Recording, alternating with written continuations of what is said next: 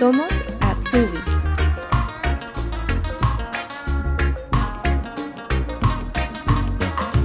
Pilar Campos Núñez dejó sus estudios de contrabajo en el conservatorio para perseguir su sueño de ser luthier, emprendiendo su travesía en la búsqueda de un maestro maestra que quisiera aceptarla en su taller y transmitirle sus conocimientos en la construcción y reparación de instrumentos de cuerda frotada.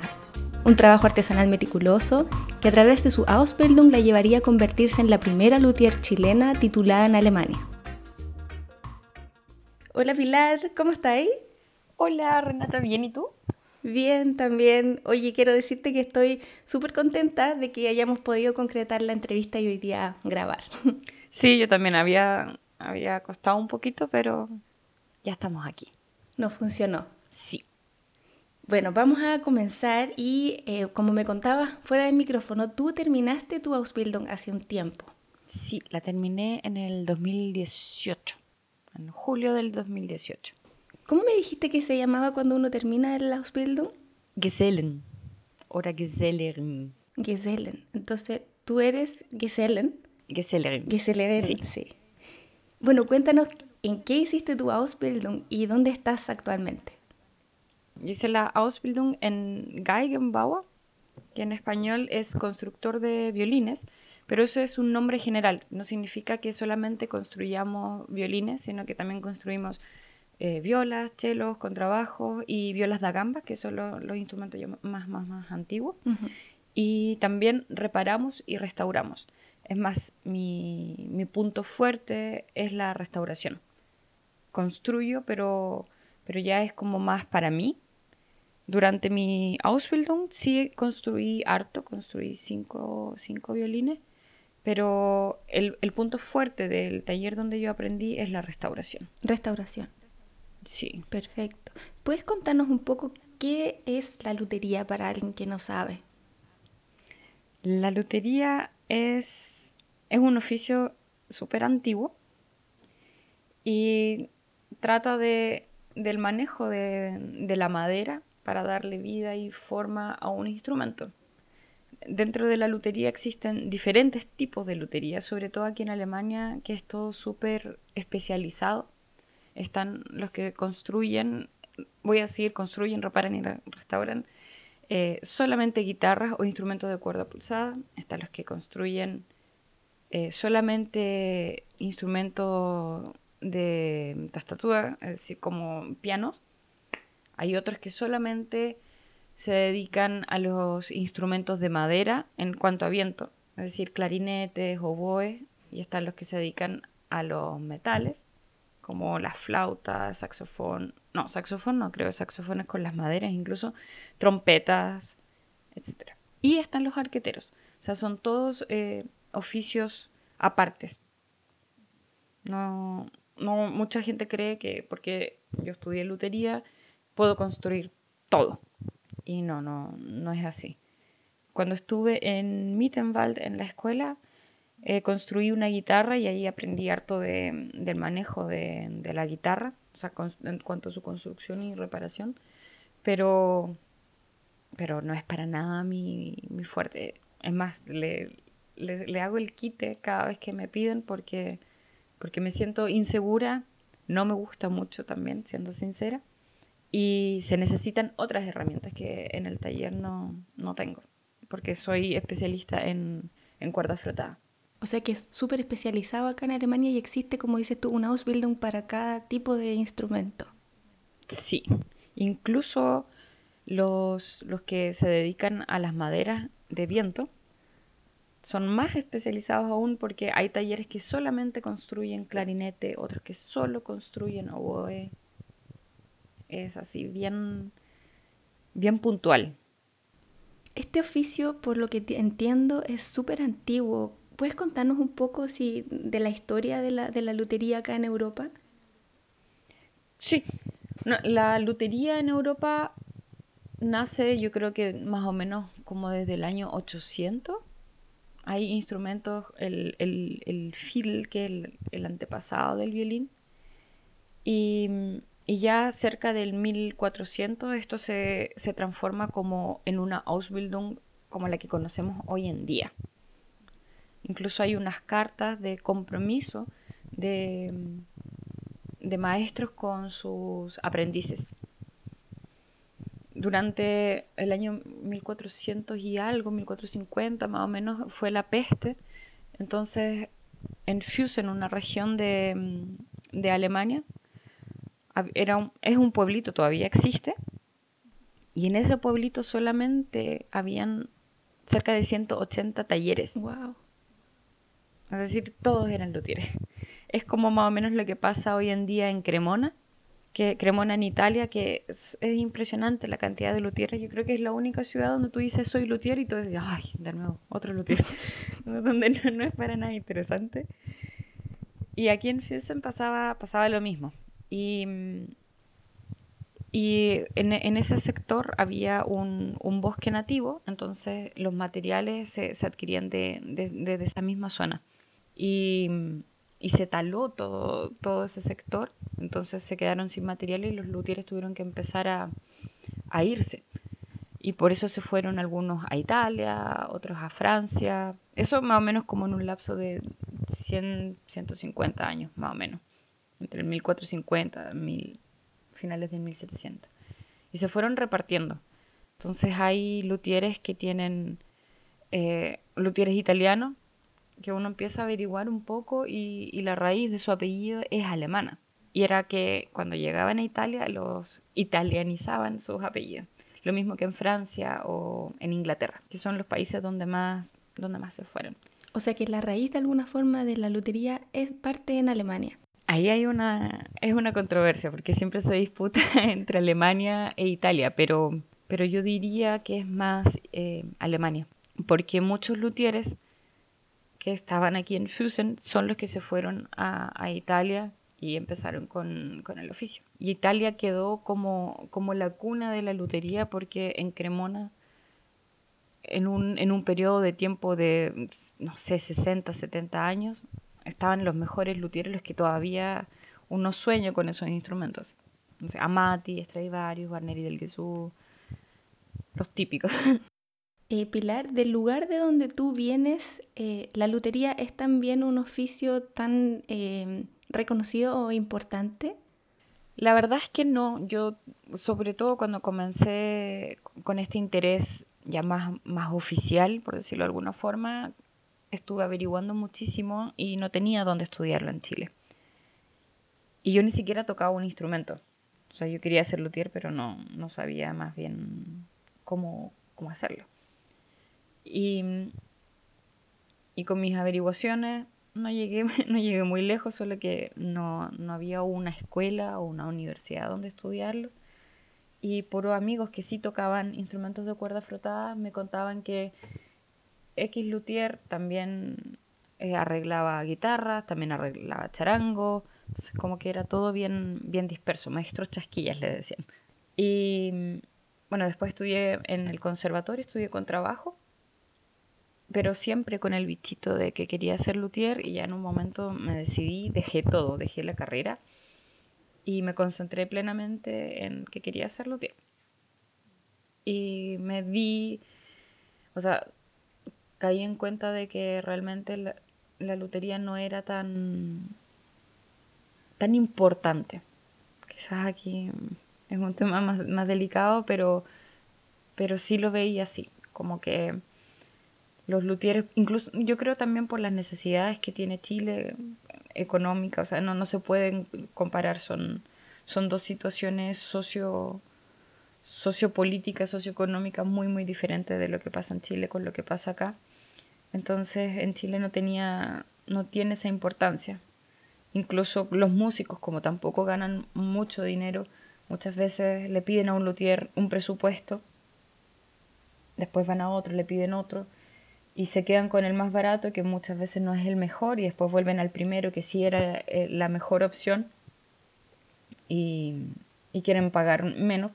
Entonces es como un círculo círculo vicioso, tanto por parte de los músicos que no están o no pueden pagar y los otros luthieres que hacen de todo, de todo un poco. Pero sí tengo la, la sensación, o más bien la convicción, de que eso sí está cambiando. Yo estuve en el 2019 impartiendo un taller junto con mi jefe, Stefan Silaf, y conocimos a varios luthieres jóvenes que estaban súper interesados y, comprometidos con el oficio, comprometidos en, el amplio sentido de, la palabra. O sea, no solamente con los instrumentos, sino también con lo que ellos quieren, quieren ellos y ellas, porque había una chica, eh, quieren aprender. Y eso me dio, me dio esperanza, porque cuando yo empecé con esto era, era muy diferente. Y en ese sentido, como tú dices, eh, dejaste tu carrera, te empezaste a interesar por este tema de la lutería. ¿Cómo nace esta idea de, de venir específicamente a estudiar Alemania? Bueno, yo estuve con un arquetero que se llama Domingos Facio en Chile. Él arreglaba siempre mi arco y yo siempre le preguntaba si podía ser su aprendiz. Lo, lo, molesté bastante, años, hasta que en un momento me dijo que sí, que podía estar con él en el taller y ver si de alguna forma yo tenía habilidades, porque yo quería ser pero jamás en mi vida había tomado un cuchillo, ni un cepillo, ni nada, menos trabajado con madera. O sea, una idea como de la nada. Y estuve con él varios meses y más o menos como al tercer mes eh, conversando me dice, bueno, Pilo, yo creo que tienes talento, pero tienes que irte, porque aquí no, no va a pasar mucho. O sea, si tú quieres aprender el oficio realmente realmente bien, tienes que irte y estudiarlo afuera. Y, me ayudó un montón en como en concentrarme en qué tipo en qué tipo de estudio yo quería. Y averiguando, averiguando sobre las escuelas, en esos momentos en internet no había tanta información. Realmente era muy, o yo ahora siempre estoy averiguando y manteniendo actualizado todo esto porque me preguntan mucho y ahora hay muchísima información. Antes realmente era poquita. Y lo que yo sí tenía claro era que yo quería estudiar al antiguo, por decirlo de alguna forma, es decir, con un maestro. No, no me gustaba mucho la idea de ir a una escuela o a una universidad a aprender el oficio. No, no lo quería. Y estaba en Inglaterra con una escuela muy, muy buena, pero que la tuve que descartar porque era carísima, o sea, impagable. Después estaba Francia, que tiene la escuela en Mia Cuba, una escuela también de mucha tradición, muy buena, pero no estaba la posibilidad de, de aprender en un taller como yo quería, así que también la fui descartando un poco. Después llegué a Italia, lo mismo, una escuela prestigiosa, pero no quería aprender en una escuela. Y llegué a Alemania y estaba la escuela de Mittenwald y estaba la escuela de Klingenthal hay dos, pero la de Mittenwald es como la que tiene más, eh, más tradición.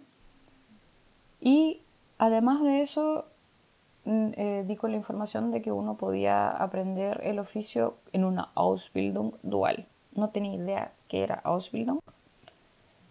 Y mm, la tía de mi compañero es alemana. Entonces ella me explicó lo que significaba Ausbildung y qué significaba que fuese dual. Entonces yo dije, bueno, esto es perfecto, es todo lo que, lo que yo quiero. Es decir, puedo aprender en un taller y además ir a la escuela todas estas cosas teóricas que se necesitan aprender.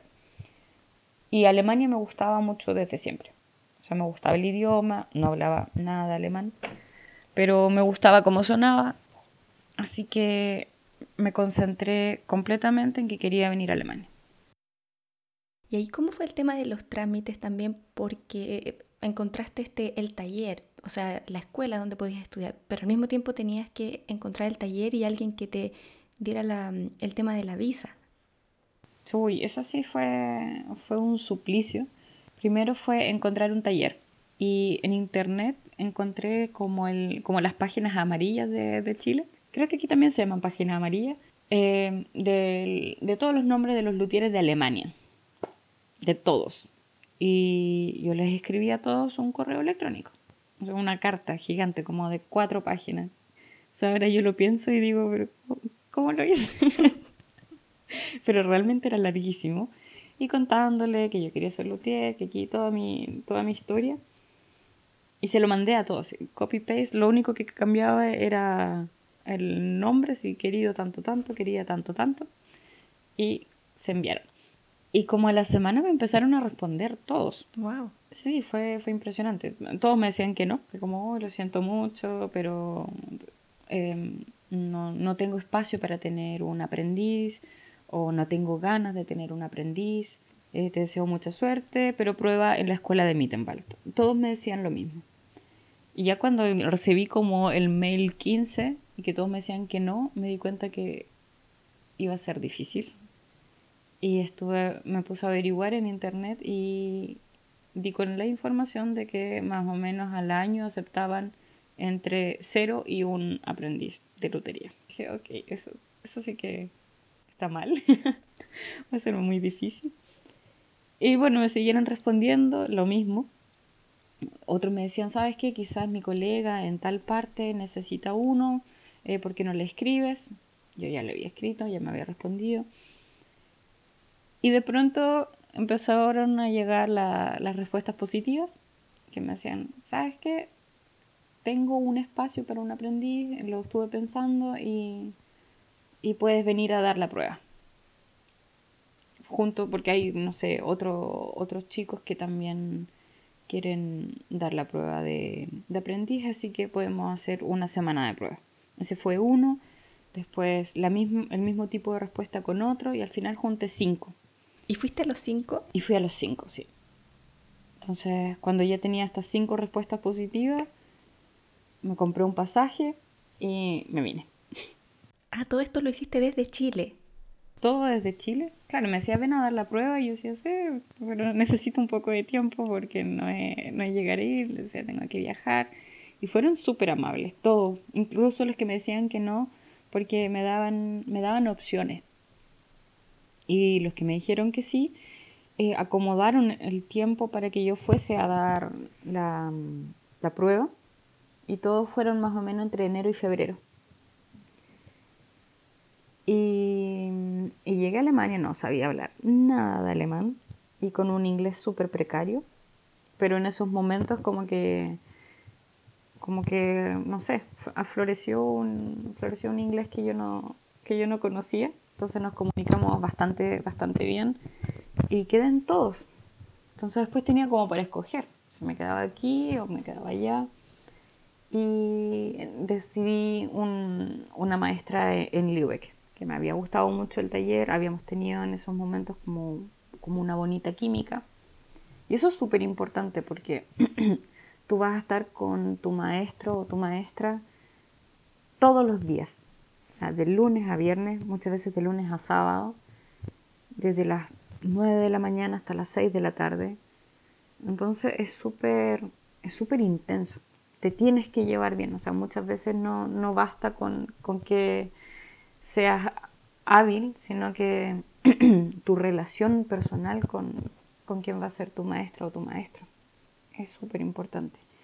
Y con esa maestra en esos momentos yo sentí que todo congeniaba súper bien.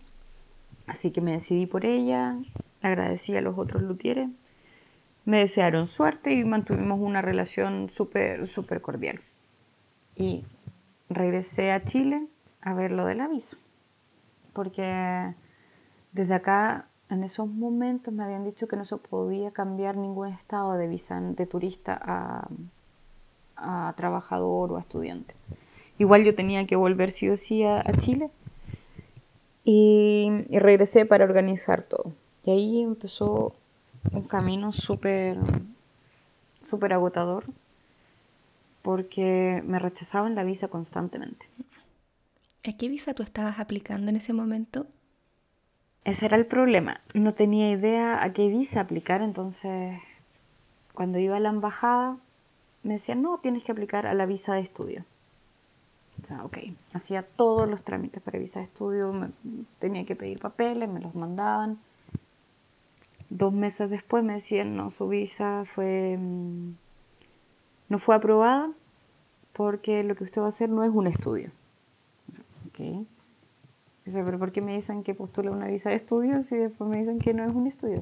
No, es que tienes que postular mejor a una visa para práctica. Todo está en la embajada. Ok, de nuevo, pedir papeles diferentes, postulé visa de práctica, un mes después, visa rechazada. porque lo que yo voy a hacer no es una práctica. Ok, ¿a qué visa postulo? Nada, mejor a la visa de trabajo. Postulé lo mismo, un par de meses, visa rechazada porque lo que yo iba a hacer no era una visa de trabajo. En eso le escribía a, a, la, a mi maestra de aquí en Alemania que estaba teniendo problemas. Ella averiguaba, entonces me decía, no, tienes que postular quizás otra visa. Lo hice, de nuevo rechazada. Y, y entre todo eso, esta maestra se aburrió porque era, era mucho problema, o sea, era constantemente ir a oficinas y preguntar qué, qué estaba pasando. Entre medio eh, su papá se enfermó, su mamá también, entonces ella estaba con mucho, mucho que hacer, entonces me dice, ¿sabes qué? No me puedo hacer cargo ahora, tenemos que dejarlo hasta acá, yo te ayudo en todo lo que pueda y te puedo preparar para que postules a Mittenwald, que era lo que yo no quería. Entonces le escribí a los otros luthieres donde había sido aceptada. Me dijeron, lo siento, ya no hay, no hay espacio porque contraté a alguien o contraté a un practicante. Yo decía, pero a ningún Osubi. No, ya no, no, ya no quiero tener aprendices. Como, Me, me había quedado sin nada. Así que mm, fui a la embajada e hice un escándalo. y pedí hablar con el embajador de esos momentos entonces, porque, porque o sea, tengo que postular a una visa que no sé cuál es. Eh, me, me faltó decir que cuando estuve averiguando en internet, llegaba a una página web, después a otra, y todas en alemán. Entonces tenía que traducir todo con, con Google y unas traducciones súper precarias. O sea, ahora, ahora son malas, pero antes eran horribles. Y en eso apareció eh, la visa de Ausbildung. Y yo les pregunté, me dijeron no, que esa visa no, no era necesaria. Entonces, por eso me dio tanto coraje y fui, fui a hablar con, con el embajador porque dije, yo quise postular desde un principio a una visa de Ausbildung y me dijeron que no. Y era esa la que necesitaba. Entonces, ahora ya perdí mi puesto no tengo nada y, necesito, necesito algo. O sea, dije, yo me voy a ir a Alemania igual, porque esto todo estaba, estaba pasando en noviembre. Entonces yo había perdido 11 meses más o menos. Y la prueba en Mittenwald era en, a finales de marzo. Entonces tenía poco tiempo para prepararme. Entonces dije, yo me tengo que ir a Alemania ahora, pero pero tengo, no me alcanza la visa de turista. O sea, voy a tener que devolver antes de, dar la prueba. O sea, ¿cómo, lo hago? Y, ahí el, embajador me dijo que podía hacer lo siguiente, viajar y extender mi visa de turista por seis meses. Y yo dije, pero ¿es posible? Me dijo, sí, o sea, muy, muy poca gente lo hace porque no se sabe, pero sí es posible. Y si tú tienes algún problema, yo te ayudo. Entonces le hice firmar un papelito que, de que toda esa información también me la mandara por, correo. Y, que en el caso de que quedase en un taller, pudiera, me podrían ayudar a, a cambiar de estatus sin tener que volver. Dije, perfecto. Así que en una semana agarré mis cosas y me compré pasaje y viajé despedida y organizar todas mis cosas en Chile para empezar a organizarlas aquí en Alemania. Todo eso fue súper intenso en una semana. Y llegué a donde está maestra y comencé a prepararme para la prueba del Mittenwald, la que yo no quería, pero también empecé a escribirle a otros luthieres. Estando aquí tenía, tenía que como jugármelas todas. Y entre todo eso conocí a mi maestro actual, y fui a dar la prueba en Mittenwald. Tuve suerte, quedé. Y también había, iba a comenzar eh, mi tiempo de prueba con, con Stefan, mi maestro. Y al principio, eso fue. Lo, empecé, lo comencé con él más o menos como a principios de abril, por una semana, Después me dijo que sí, estaba todo súper bien, que le gustaría estar más seguro, si podía quedarme otra semana. Después otra semana. Y entre eso también me decían en Mittenwald que tenía que confirmar mi, mi cupo. Eso era para la escuela teórica, ¿no? En el sur de Alemania. Sí, es que en, el, en esa escuela, como puedes estudiar dual, pero también todo, toda la carrera ahí, es decir, la parte práctica y la parte teórica. Entonces, pero yo no quería ir porque eran, eran no sé, seis alumnos por, por año, por taller, y yo ya sabía que había muchas clases teóricas más que prácticas. Entonces yo quería, no quería estar completamente adentro y, no perder tanto tiempo con, con teoría. Entonces de la escuela me estaban presionando para que, para que dijera que sí. Y estaba dando la prueba en el taller aquí en Hamburgo con Stefan y él me decía, no, una semana más, una semana más. Entonces me arriesgué y en mi tema dije, no, no, no lo tomo. Y aposté todas mis fichas a Stefan.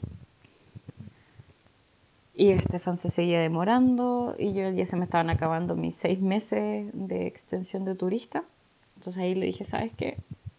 Tenemos que conversar. ¿me vas a tomar o no? Porque yo así no puedo, así que te doy súper patú. Dije, te doy un día para que, para que me des la respuesta, porque si no me voy a quedar de nuevo sin nada. Y parece que quedó un poco choqueado. Entonces al otro día me dice sí, sí, quería yo ser sorprendido. Y dije, obvio que quiero, sí. y, y ahí me acordé de lo del, lo del cambio de, visa, pero me quedaban dos días y no, era imposible. O sea, tenía que haberme quedado de ilegal, o sea, ilegal, y, y, eso me iba a perjudicar después. Así que me tuve que devolver a Chile. De nuevo. De nuevo. Pero ya con todos los papeles, con todas las cositas que necesitaba. Fui a la embajada y dije, necesito una visa de Ausbildung. Y me tocó la misma señora y me dijo, no, pero esa visa. Y dije, necesito esa visa, voy a postular a esa visa y se acabó. No me digan más. y, y apliqué a esa visa y se demoraron tres meses en aprobarla. O sea, yo llamaba toda la semana iba también toda la semana. O sea, yo en un momento pensé que me iba a tomar la embajada, que me iba a encadenar hasta, o sea, de aquí no, de aquí no me muevo. En esos momentos yo estaba súper extrema porque era como que todo en un principio se había estado dando difícil pero bien y después como que se puso todo oscuro. O sea, rechazaban también becas y era como que ¿qué voy a hacer? Todo está saliendo, todo está saliendo muy mal hay una señal que no quiero ver, porque yo seguía así, no, lo voy a hacer, lo voy a hacer, lo voy a hacer. Y bueno, me dieron, me dieron la visa y de nuevo, en un lapso como de una semana, em, arreglé todo y me regresé. Oye, es súper importante eso que tú dices de, la visa de Ausbildung, porque yo no sabía que desde Chile uno podía postular esa visa porque cuando uno busca información en la embajada no aparece esa opción. No, no aparece, no aparece, todavía no aparece.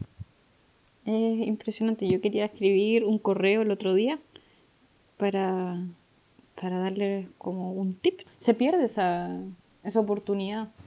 ¿Puedes contarnos cómo fueron las pruebas que tuviste que ir a hacer en los talleres y también la prueba que tuviste que dar en la escuela? Sí, en la escuela fueron tres días de prueba. El primer día era, eran como cierto tipo de tareas en, en un tiempo limitado. O sea, como hacer, cortar, me pasaban las herramientas y una forma que yo tenía que cortar y esa forma tenía que encajar con otra forma, así como hacer un puzzle, me acuerdo. Lo, lo frustrante fue que esa prueba está como diseñada para que no, para que nadie quede, básicamente. Cuando yo fui a dar la prueba, invitaron a 80. Y quedamos en ese momento 6. Bueno, fuimos tomados 6. Y a mí me, dieron una sierra sin filo oh. y que no se podía tensar. por eso digo que está diseñada para, para que nadie quede. Yo dije, bueno, quizás soy yo el problema que no sé tensar este tipo de sierra y veo a la chica que estaba al lado mía y tenía el mismo problema. Y, y vimos a otro chico que estaba con el mismo problema, pero su sierra era, recuerdo que un poco mejor. Entonces les dije, o sea, mi sierra tiene este problema, tu sierra tiene este problema y la tuya ese problema. ¿Por qué no las juntamos y de estas tres podemos hacer una? Y recuerdo que eso hicimos y nos repartimos la, la sierra. Esa fue la primera, la primera. Y fue súper estresante porque teníamos una hora y media, pero entre solucionar nuestro problema y después que cada uno tenía, teníamos que compartirla, pero como que hicimos un trabajo en equipo que fue súper súper bonito porque éramos competencia, pero dentro de esa desesperada situación eh, nos ayudamos. Como uno de estos programas casi de televisión, ¿no? Que les dan tiempo. Sí, era, era así. Y en la segunda prueba fue una situación parecida, pero eh, había que usar cepillo y cuchillo. Y también, o sea, en mi cuchillo estaba lleno de dientes completamente desafilado y yo ahí sí me enojé. Así que fui a hablar con, uno de los profesores que estaba ahí a cargo y le dije que cómo era posible que entregaran este tipo de, herramientas. O sea, ¿por qué no podía ocupar yo mis propias herramientas? Yo había llevado un cuchillo. No, no, que no se podía. Entonces dije, entonces me cambié el cuchillo. Yo sí, yo sí no puedo. y, y, me lo cambiaron por uno peor. No. Así, sí. Así que di la prueba, eso era cortar unas Fs de los violines o las cuerdas frotadas tienen esta, esta forma de F por donde sale el sonido. Y esa prueba era cortar las dos F simétricas. O sea, primero dibujarlas en un espacio de, de madera que fuese lo más parecido a un violín y cortar las F. Y eso tenía dos horas. Y la tercera prueba fue al, siguiente día y era cortar eh, la forma de, un violín con cepillo y con, y con cuchillo. Después venía una prueba teórica que yo, mi, alemán era pésimo, o sea, había tenido más o menos cuatro meses para prepararme con el alemán, pero me dejaron usar diccionario, así que pude entender más o menos de qué se trataba, pero eran era una era cálculo, sin matemática, matemática pura. Y yo siempre fui muy mala en matemática. yo veía X, Y un montón de cosas. Y me fue, en eso me fue mal. Recuerdo que sí, me fue súper mal. Después venía un, como un pequeño cuestionario de, de, de lutería, como historia de la lutería pero yo sabía muy, muy poco, pero tuve la suerte de que justo las cosas que yo había estado leyendo eran como tan generales que pude responder esas preguntas. Y después vino una prueba de dibujo técnico.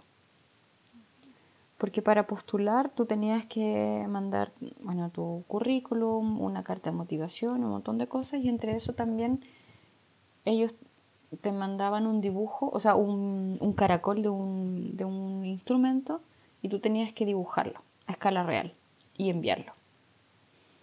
Y cuando eras aceptado, es decir, eh, invitado a la prueba, te enviaban otro dibujo de regreso, que era como el que tienes, yo pensaba hacer en la prueba. Y claro, había que dibujar el, caracol que te habían, que te habían mandado a mano, a mano alzada, o sea, sin, sin usar regla, sin, sin nada. Y había, teníamos creo que una hora y media de tiempo para ese dibujo. Y después vino la prueba de dibujo técnico. Y ahí yo no entendía qué pasaba, yo jamás había escuchado hablar de dibujo técnico. Y ahí comprendí por qué me habían dicho que tenía que llevar compás, un tipo de escuadra y un montón de reglas diferentes. Y claro, tenía que hacer una proyección de una herramienta a escala, no sé, tenía que agrandarlo cinco veces en el otro ejercicio tenía que cambiar la perspectiva y achicarlo y así un montón de cosas que yo no, yo veía que estaban todos súper concentrados y lo hacían, y yo no tenía idea por dónde empezar. Dije, bueno, agrandarlo cinco veces, todo lo hice al ojo, después achicarlo cinco veces también. y, y entregué la prueba. Yo, yo ahí dije, ahí si me fue mal en mate, aquí me fue horrible porque realmente no, no, no sabía por dónde empezar. Y la última prueba fue tocar un concierto en contrabajo, en el instrumento que cada uno fuese especialista, por decirlo de alguna forma. Como yo postulé con el contrabajo, toqué un, concierto. Y después, creo que eso fue lo más difícil, vino eh, la entrevista. Esa fue la última parte. Y fue lo más difícil porque si bien yo no hablaba mucho alemán, pero sí entendía bastante, pero en Mittenwald hablan bávaro y que es completamente diferente. Yo no le entendía nada al profesor que me hablaba, nada, nada. Y eran dos y el otro como que se apiadó un poco de mí y me trataba de hablar en un alemán estándar y ahí yo podía responder. Pero, pero sí, la entrevista para mí fue súper, súper estresante Además, no fui muy, muy astuta porque me dijeron, ¿es Mittenwald tu primera opción? Y dije, la verdad que no, es mi última opción, pero tengo que postular. Y después dije, ¿por qué dije eso? Porque obviamente, obviamente no, no me van a tomar. O sea, como que con los nervios no pensaba, no pensaba muy bien mis pasos. Pero funcionó al final y me, me llegó la invitación para estudiar, pero la, la rechacé porque había decidido probar suerte con Stefan, si es que él me tomaba como, como aprendiz o no. Y las pruebas en los talleres eran muy diferentes porque era como súper cotidiano. Entonces recuerdo en una, el, el luthier me decía, necesito hacer almas. El alma es, es un palito, por decirlo de alguna forma, que va en el medio del instrumento y es un conector de sonido. Y el alma es una parte esencial, porque es lo que le va a dar ciertas características al sonido y también una estabilidad. Entonces me pasaba un trozo de madera y me explicaba, ya, mírate, hay que hacer primero un cuadrado, un rectángulo, después un cuadrado, después octágono y así redondito. Y me acuerdo que eso fue, estuve todo un día haciendo diferentes tipos de, de almas, y para contrabajo, para violín. Después al otro día era, no sé, solamente cepillar, como cosas súper prácticas en realidad, para ver las habilidades. En otro taller tuve que hacer un puente, que también es, un accesorio de, los instrumentos donde se posicionan las cuerdas y también es un conductor de, de sonido. En otro taller hice un cuchillo y así cosas bien bien práctica. O sea, nada que ver con, lo que había sido en Mittenwald. Tú apostaste todas las fichas para, para hacer tu Ausbildung con Stefan acá en Hamburgo. ¿Cómo, eh, ¿Cuántos años fueron de aprendizaje y cómo era el, el, ritmo de estudio? Por ejemplo, ¿cuántos días tenías que estar en el taller y cuánto tenías que viajar a la, a la escuela? ¿Y en qué escuela finalmente hiciste la Ausbildung? La Ausbildung la hice, la parte teórica la hice en Mittenwald al final. Podía escoger entre Mittenwald y Klingenthal, pero en esos momentos me decidí por Mittenwald. ¿Eso está en el sur de Alemania? En el sur de Alemania, a una cuadra de Austria. Está muy, muy arriba. Y mm, en el taller estaba de lunes a viernes con, con mi maestro y una vez por semestre tenía que ir a Mittenwald por un lapso de 6 a 8 semanas. Y ahí estaba todas esas 8 semanas, todo el día en la escuela con clases teóricas y tenía eh, clases prácticas. Y ahí fue cuando aprendí a, construir una guitarra y trabajaba mucho con guitarra. Porque habían más eh, para constructor de guitarra que de violín. Así que todos se fueron más prácticos y a todos nos metieron en el mismo, en el mismo taller. ¿Qué asignaturas tenías en la, en la escuela cuando tenías que ir al sur? Tenía, tenía alemán, así como en Chile es castellano, alemán, tenía Sozialkunde, que es como deberes y derechos en Alemania, es como educación cívica, se podría decir. Tenía cálculo, tenía matemáticas, tenía em, dibujo técnico, dibujo artístico, eh, computación, eh, música, taller y tenía acústica. Creo que eso eran todos. Bueno, entremos ahora a hablar un poco del, proceso. Si puedes contarnos cómo es el proceso de la fabricación de un instrumento. No sé si son muy distintos el violín a la viola o al contrabajo.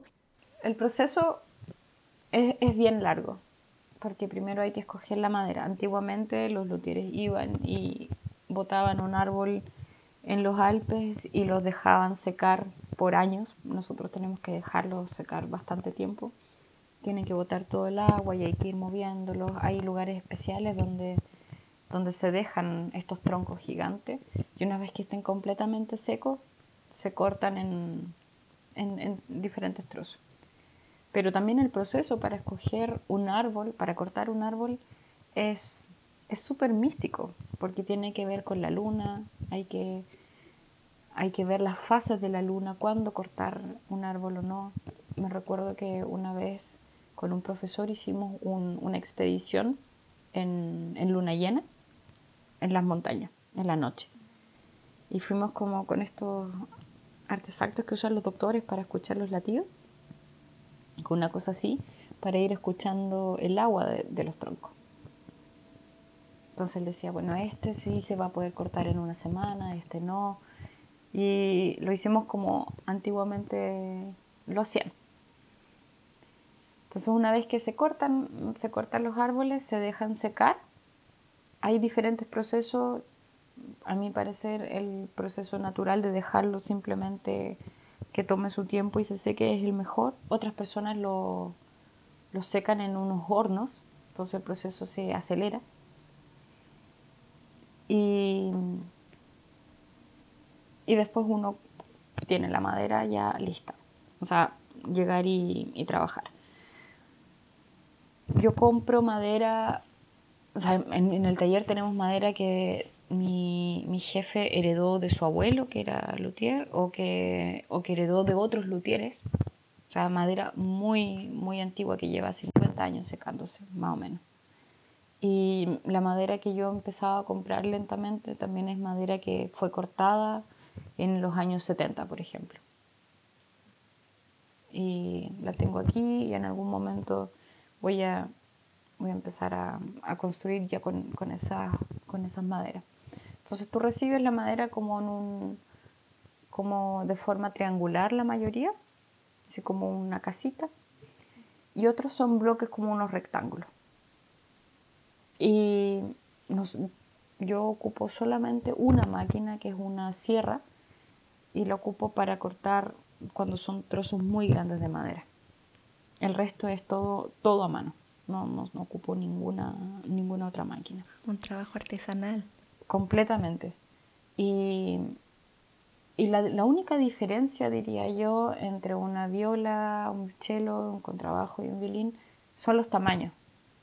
El contrabajo es un, puede ser un mundo un poquito aparte porque hay diferentes formas de construirlo. De repente hay contrabajos que se parecen más a la construcción a una viola de gamba, hay otros que se parecen más a la construcción de la guitarra incluso, y otros que son como las del violín. Pero así como a grandes rasgos se podría decir que son uno más grande que el otro, pero con diferentes dificultades, porque el violín al ser más pequeño, uno tiene que ser mucho más minucioso, encuentro yo, que cuando uno hace un cello. Con el cello uno puede entrar con más fuerza, por ejemplo, cuando trabaja con la gubia.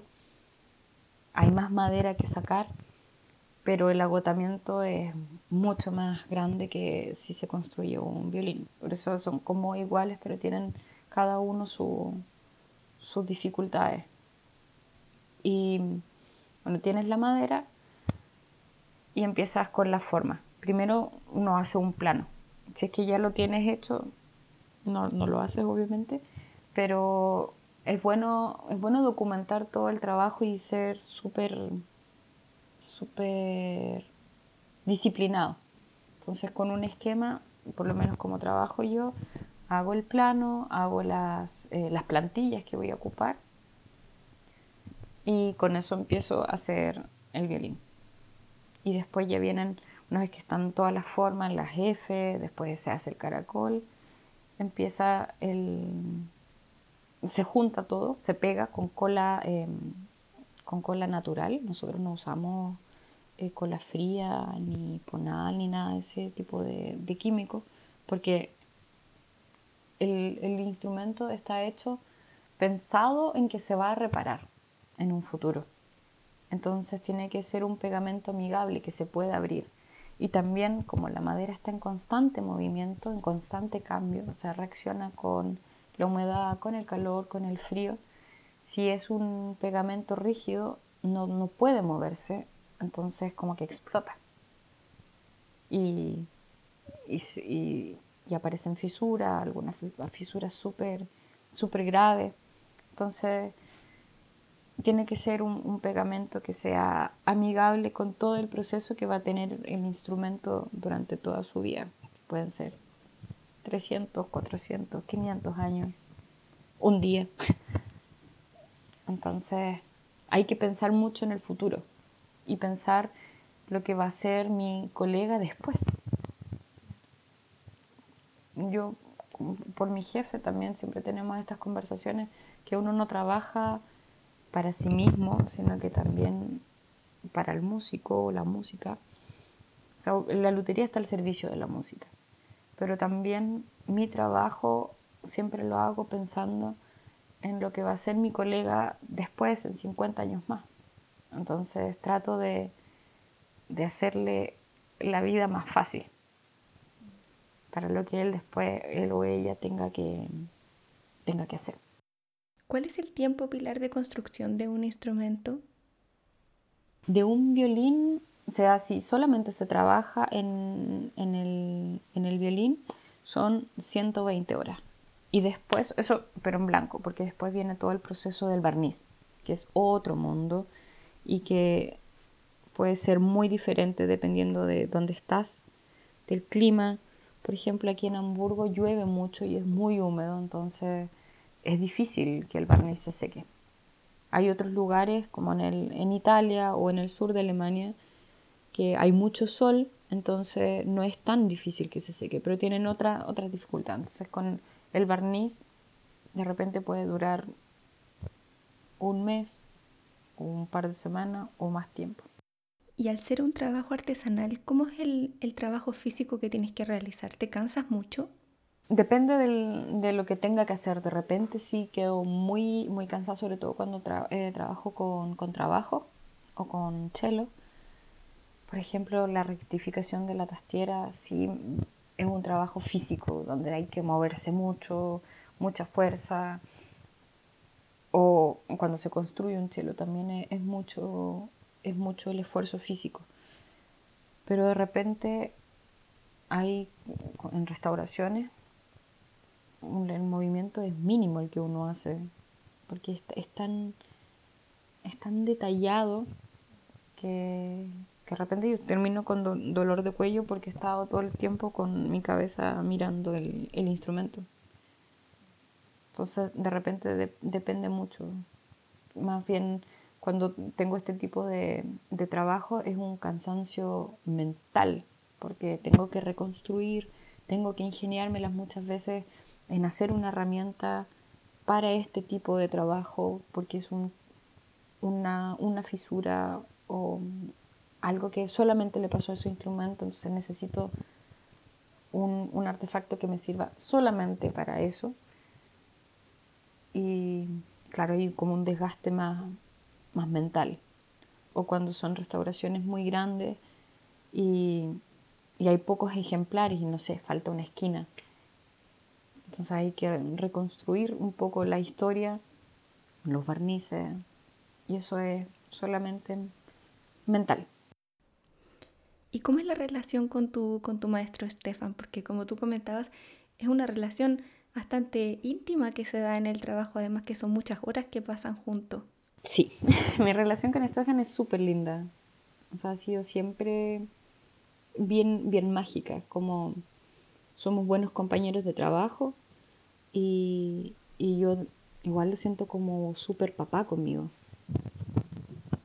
como que adquirimos esa, una, una dinámica, él se preocupa mucho, ha sido un gran apoyo en todo sentido y un, un guía súper súper importante, una persona que admiro mucho. Y también como él ve el oficio, creo que me lo ha, me lo ha transmitido.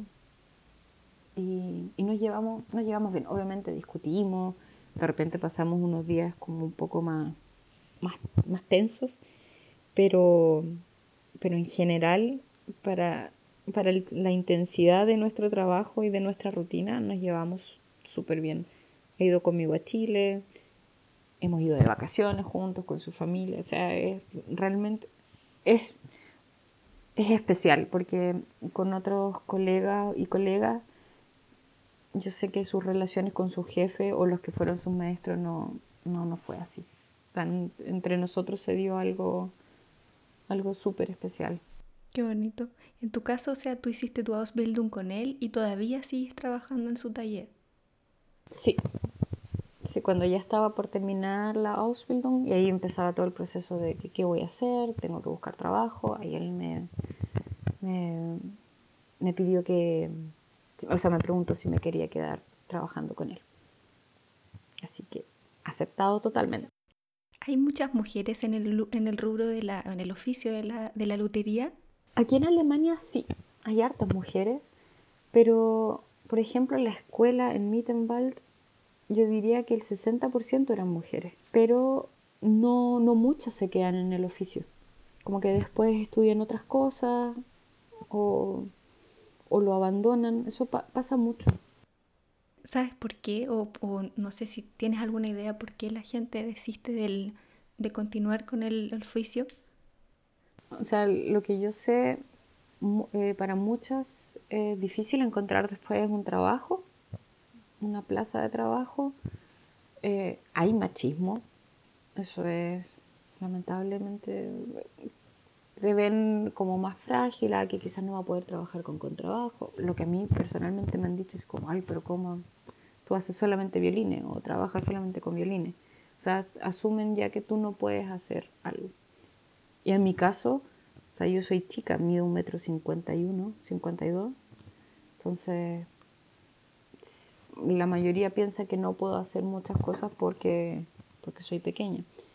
Y a, a las colegas les pasa similar. Y muchas entran a estudiar también bastante, bastante jóvenes, o sea, como con 17 años saliendo del colegio. Y, y, lo estudian porque siempre tocaron algún instrumento, pero ya después se dan cuenta que quizás no les gustaba tanto el oficio. Y esas son como las mayores razones por las que, por las que desisten. Si una persona quisiera hacer este, este Ausbildung, dedicarse a este oficio, ¿cuáles crees que son las habilidades que tiene que tener o la motivación también que tiene que tener? Paciencia.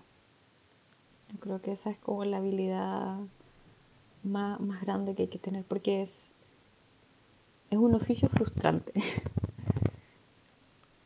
porque estás de repente muchas horas, hay cosas que no funcionan y tienes que volver a deshacer todo lo que hiciste, porque siempre hay un compromiso estético y sonoro. Eso tiene que ir de la mano. Yo he escuchado a, a colegas que de repente dicen, bueno, pero si mientras el instrumento quede sonando bien, me da lo mismo como me quede por fuera. Yo encuentro que eso es un sacrilegio porque es una combinación de ambas. No se puede obviar uno por, por el bien del otro. O sea, hay que hacer muchos compromisos constantemente. Y, y eso va frustrando porque de repente uno quisiera acelerar los procesos. Y la madera simplemente te dice no, o sea, necesito mi tiempo, mi espacio y no puedes seguir o no funciona y tienes que ideártela de otra forma.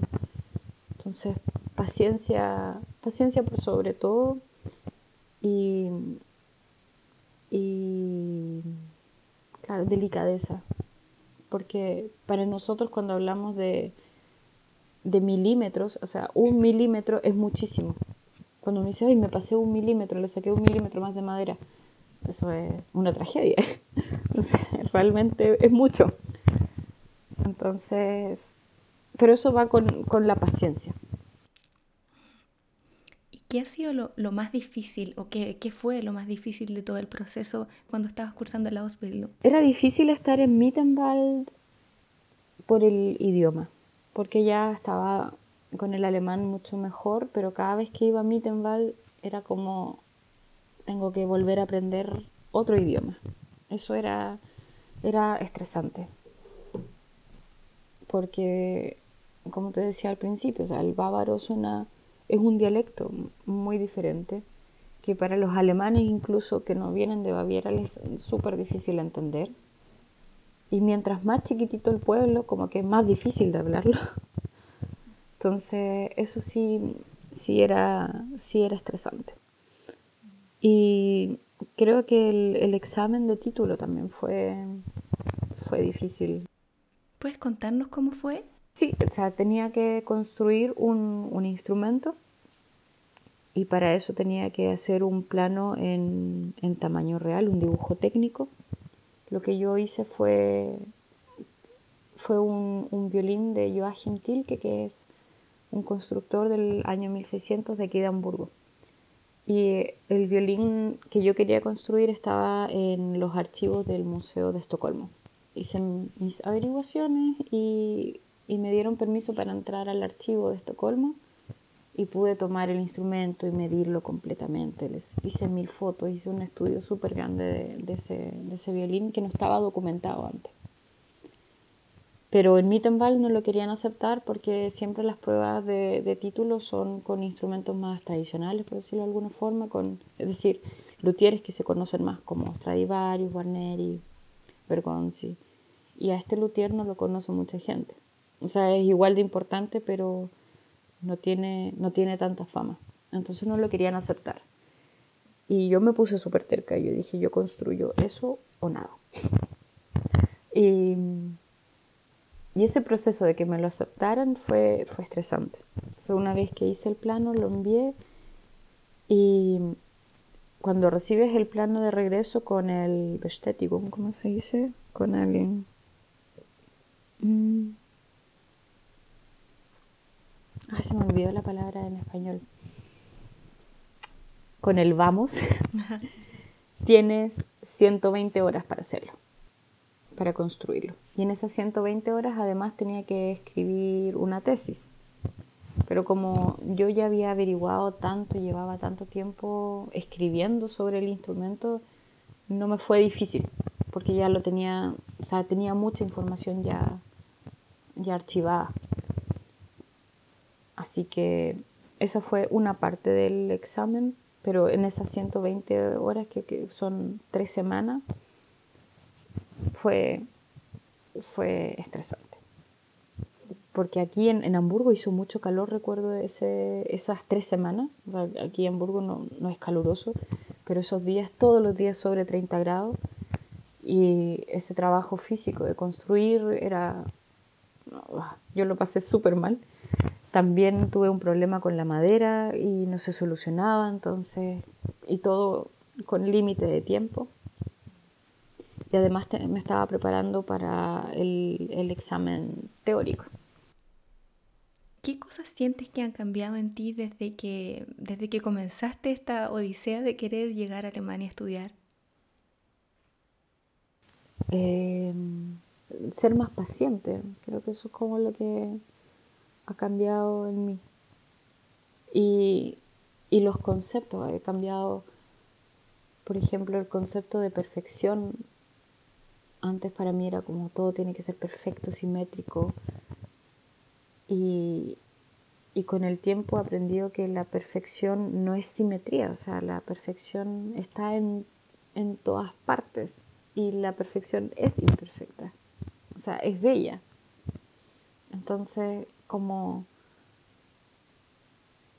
como el, el, los constantes detalles, el mirar siempre los detalles, creo que lo he aplicado en, otras, en otros aspectos de, de mi vida, junto con la paciencia. creo que eso ha sido como lo que ha cambiado. Otras cosas se han se han profundizado. yo siempre fui muy terca y como que con esto, con el proceso de la Ausbildung en general, me volví mucho más terca. Eso. Si tuvieras que describir el, el oficio, en la parte como más, más profunda del hacer, ¿cómo podrías describirlo? Uy, es un, es un nacimiento. Porque, o sea, no solamente cuando tú construyes un instrumento, sino también cuando lo reparas o lo restauras. O sea, es, te están dando la oportunidad de dar vida. Y eso es súper difícil de, explicar. No encuentro, es una responsabilidad tan grande. Pero es todo lo que sucede es, tan lindo, es, es, tan frustrante también, pero, pero van sucediendo tantas cosas al mismo tiempo yo encuentro que es un oficio súper, súper mágico, es un oficio solitario, entonces te, da mucho tiempo para estar de repente contigo misma y con, tus propios pensamientos. Entonces es, encuentro que es un, un oficio que te permite conocerte a ti mismo y estar contigo mismo constantemente. ¿Sientes que en este oficio nunca terminas de aprender o llega un punto en que ya dices, ya, lo sé todo? No, yo creo que no. Mm, no. y no sé si en, algún momento, en algún oficio, alguien diga, no, ya lo sé todo, porque, porque vas aprendiendo, de repente ni siquiera de tus propias experiencias, sino de lo que te cuentan eh, colegas. O sea, puedes aprender tanto. Yo siento que estoy en constante aprendizaje y mientras más aprendo me doy cuenta que me falta mucho más por, por aprender. Y, eso es, es fascinante, me, gusta, me gusta ese constante movimiento. Tú hablabas que es difícil encontrar un trabajo acá, pero alguien que, que quiere ejercer este oficio, ¿dónde puede trabajar? ¿Qué perspectivas laborales reales tú crees actualmente existen? Es mucho más fácil si tú estudiaste acá, obviamente, porque si em, estudiaste en otra parte tienes que acreditar tu oficio y eso sí es un proceso súper largo y, no siempre muy exitoso.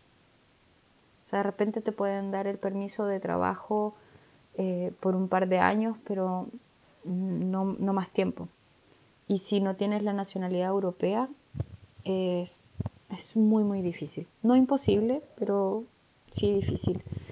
En cambio, si estudiaste acá, es complicado, pero no, no tanto. Pero, pero sí hay, hay harto, hay harto cesante. Porque, no sé, en, Hamburgo son más o menos 12 talleres pero no todos los talleres tienen un, un Gesellen. Entonces, y no, no todos se, lo pueden permitir.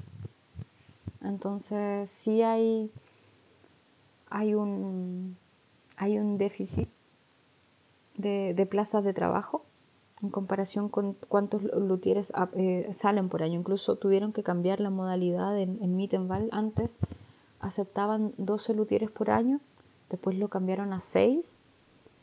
Eh, hasta hace un par de años creo que estaban aceptando a 3 porque al final salen mucho y ¿qué, qué hacen?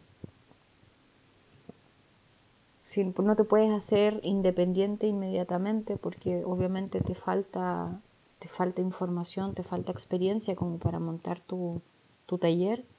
O sea, la mayoría de los que monta sus propios talleres es después de 10 años de haber trabajado con alguien. Entonces, sí es, es como, es complicado encontrar trabajo.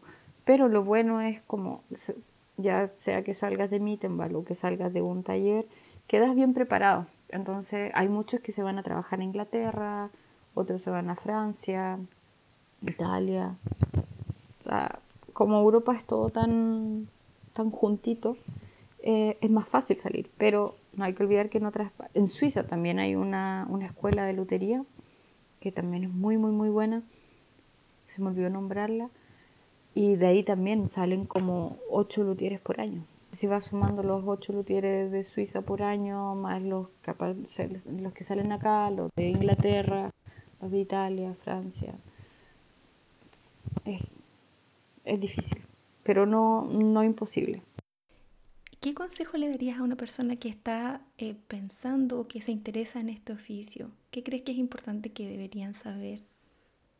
O sea, yo les recomendaría que si les gusta, por ejemplo, Alemania, que empiecen a aprender alemán desde ya. o independiente del país al, que se, se, vayan para aprender el oficio, el idioma eh, es esencial porque te hace mucho más fácil todo. Y, y atreverse, porque sí se ve como que estirarse a, una piscina o, caminar más o menos sin rumbo, pero yo diría que es atreverse y que si alguien tiene, tiene dudas o quiere averiguar, me puede escribir, puede dejar mi, correo electrónico. Yo, yo feliz de ayudar a alguien que quiera aprender el oficio. Sí, para ir cerrando quisiera ver si alguien quiere contactarse contigo, ¿cómo puede, cómo puede escribirte? Pilar Elizabeth con th.cn arroba gmail.com. Perfecto. Eso también lo vamos a dejar ahí en las notas del podcast por si alguien quiere, quiere contactarse directamente para hacerte más, más preguntas. Sí, que, que lo hagan. ¿no? Y para ir terminando, ¿hay algo que te hubiera gustado saber antes de empezar el Ausbildung que no sabías y te enteraste en el camino? Em, que iba a ser tan difícil aprender alemán. ¿Qué más? No creo que el, idioma fue como lo más, lo más difícil. Pero se puede. Pero se puede, sí. Sí, de, toda, de todas formas. Porque el resto sí han sido sorpresas, pero todas sorpresas agradables. nada que yo hubiese dicho, ay, ¿por qué no lo, por qué no lo supe antes? Bueno, Pilar, quiero darte las gracias de nuevo por tu tiempo, por haber compartido toda tu experiencia y también detalles de, de este oficio que no es tan conocido. Muchas gracias a ti, Renata, por contactarme y darme el espacio. Un abrazo, que estés bien, cuídate. Tú también. Chao. Si te gusta nuestro contenido, ayúdanos a compartirlo para poder llegar con esta información a más personas. Puedes seguirnos en el Instagram Somos Azubis y mandarnos sugerencias a través de un DM. Si quieres más información, puedes entrar al sitio web somosazubis.de. Gracias por escuchar.